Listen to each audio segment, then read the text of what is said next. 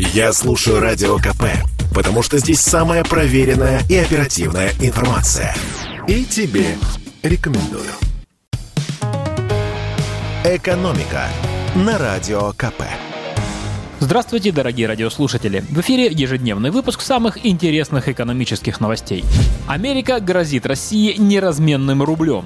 Да, речь снова о санкциях, о которых американские СМИ твердят уже несколько дней. Отключением от международной платежной системы SWIFT нам грозили. Санкциями на госдолг пугали. Отлучением от международных рынков стращали. И вот очередная новость. Как сообщает Bloomberg, чиновники Белого дома хотят отрезать нам возможность обмена рублей на доллары и евро. Отключение от платежной системы SWIFT ударило бы по обычным россиянам, цитирует Bloomberg заботливых и, естественно, неназванных собеседников знакомых ситуаций. И поэтому американские чиновники больше склоняются к тому, чтобы запретить России конвертировать рубли в валюту западных стран. Подождите, не спешите бежать в обменник. Для начала давайте разберемся, о чем вообще речь, потому что новая угроза из-за океана звучит страшновато, но непонятно. Пояснить эту странную угрозу я попросил заместителя руководителя информационно-аналитического центра Альпари Наталью Мельчакову. Так вот, по ее словам, американцы не запретят обычным россиянам валютно-обменные операции. Это технически невозможно возможно. Скорее всего, речь идет о запрете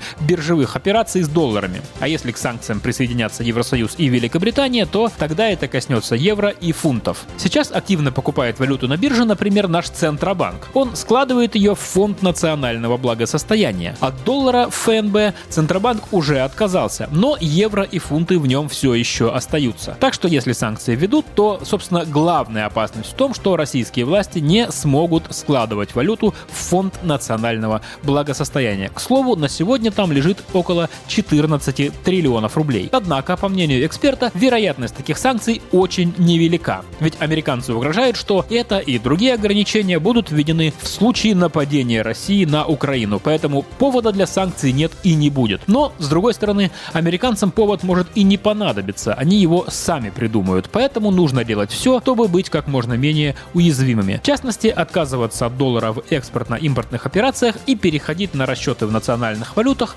со странами БРИКС. Это Россия, Бразилия, Индия, Китай и ЮАР. И также стоит задуматься, по словам эксперта, о создании криптовалюты, которую можно было бы использовать при расчетах со странами-партнерами. Это поможет серьезно снизить зависимость от доллара и других западных валют, и санкции станут для нас менее чувствительны.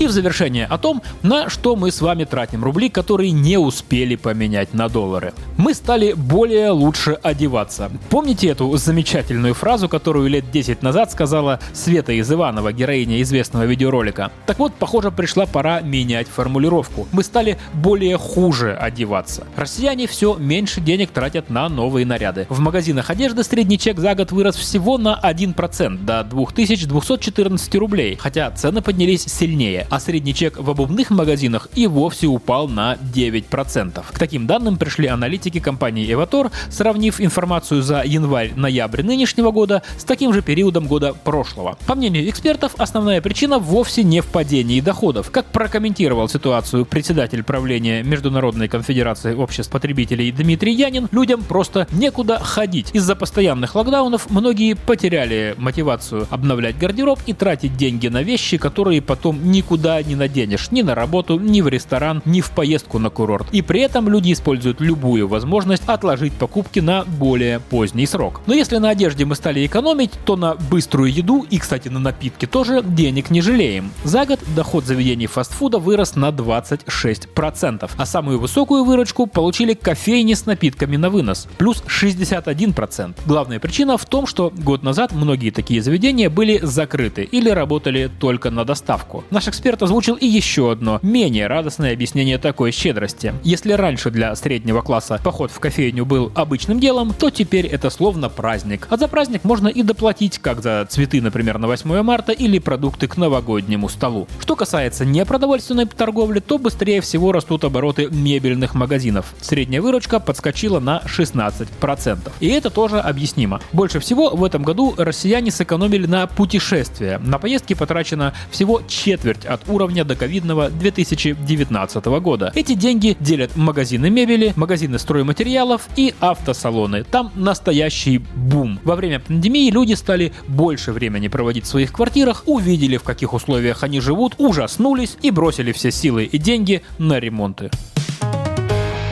«Экономика» на Радио КП.